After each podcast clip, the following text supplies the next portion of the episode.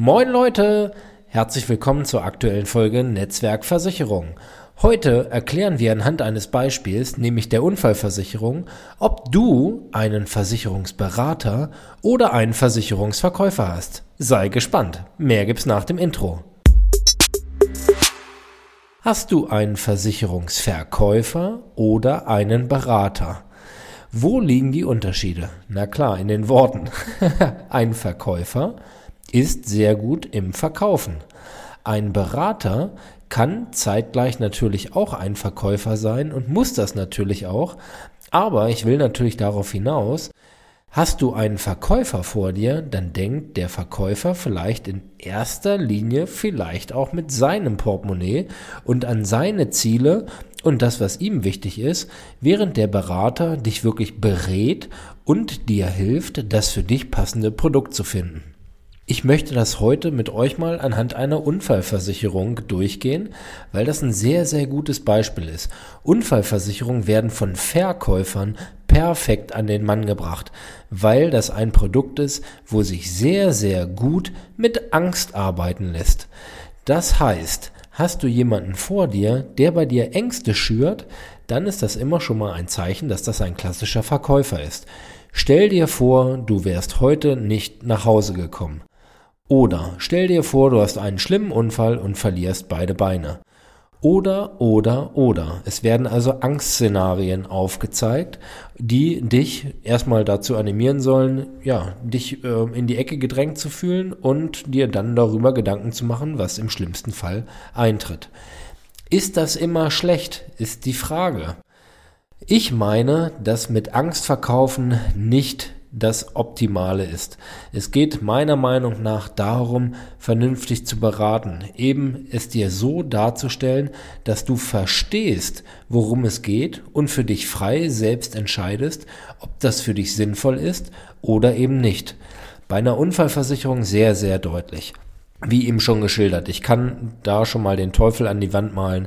Ein Schreckensszenario, wo ähm, ja dann das Allerschlimmste dargestellt wird. Ja, gut, dann kann man natürlich sagen, ja, das trifft mich nicht, aber die meisten holt es dann trotzdem irgendwo ab, weil eben diese Ängste tief in uns verankert sind. Und ja, ganz ehrlich, wer von uns will schon gerne verunfallen und nachher zum Pflegefall werden oder lebenslang Hilfe benötigen? Es gibt natürlich auch viel, viel charmantere Arten. Und dazu gehört, daran erkennst du einen guten Berater halt eben auch, dass viele Fragen gestellt werden. Berater achten sehr, sehr stark darauf, dass sie selbst einen niedrigeren Redanteil haben als du. Das heißt, du wirst nicht zugeschwallt mit irgendwelchen Beispielen, mit irgendwelchen Szenarien und, und, und, was alles passieren kann, laber, rababer, sondern es geht einfach darum, im Gespräch einfach zu erfahren, was ist dir wichtig. Du sollst gut beraten werden. Bist du viel unterwegs? Machen wir es mal ganz einfach. Bist du viel unterwegs? Hast du eine Familie? Was ist, wenn du nicht nach Hause kommst? Wie ist deine Familie abgesichert? Das kann ich im Gespräch nach und nach mir quasi erarbeiten oder ich haus volle Pulle gleich raus und arbeite mit Angst. Das ist ein ganz wesentlicher Unterschied und das stelle ich gerade natürlich bei mir in der Branche fest. Da trennt sich wirklich die Spreu vom Weizen. Und da gibt's ganz, ganz viele, die sehr, sehr sensibel unterwegs sind, denen das Wohl der Kunden sehr, sehr wichtig ist, wie mir ja letztendlich auch, die Wert legen auf eine partnerschaftliche Zusammenarbeit und eben darauf, dass du und deine Familie im Ernstfall sehr, sehr gut abgesichert ist, weil es gibt für uns, und das glaub mir, als Versicherungsberater eben halt auch nichts Schlimmeres, wenn mal der Worst Case eintritt und ich muss mir vorwerfen lassen, euch nicht vernünftig beraten zu haben und ihr habt jetzt Probleme.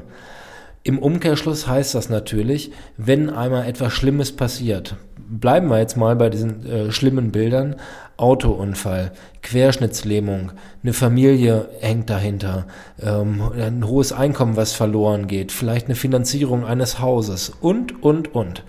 Jetzt versetz dich mal in meine Lage. Ich habe jemanden nicht vernünftig beraten, derjenige ist zum Beispiel dann an den Rollstuhl gebunden oder im schlimmsten Fall sogar tot. Und die Familie steht da und weiß nicht, wie sie zurechtkommen soll.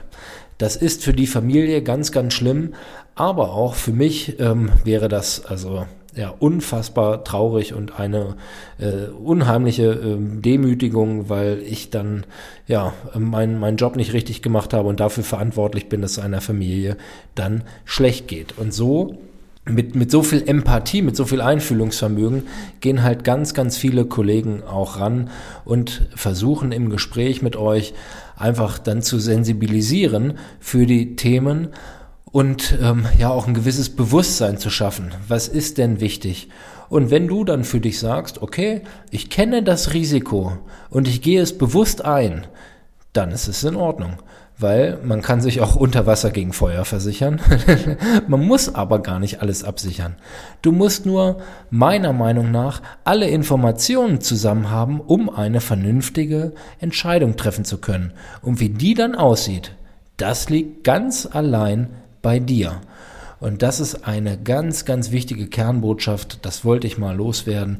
So erkennst du also einen Verkäufer, hier in diesem Fall mal negativ betrachtet. Ich bin ja unterm Strich auch ein Verkäufer, aber ich sehe mich überhaupt gar nicht so. Ich bin ein Berater und Berater sind eben dafür da, dir zu helfen, dass du vernünftig abgesichert bist und gut durchs Leben kommt, kommst. Und, wie man so schön sagt, wenn man rausgeht und der Himmel ist wolkenverhangen und du nimmst einen Regenschirm mit, dann regnet es in, aller, in den allermeisten Fällen nicht.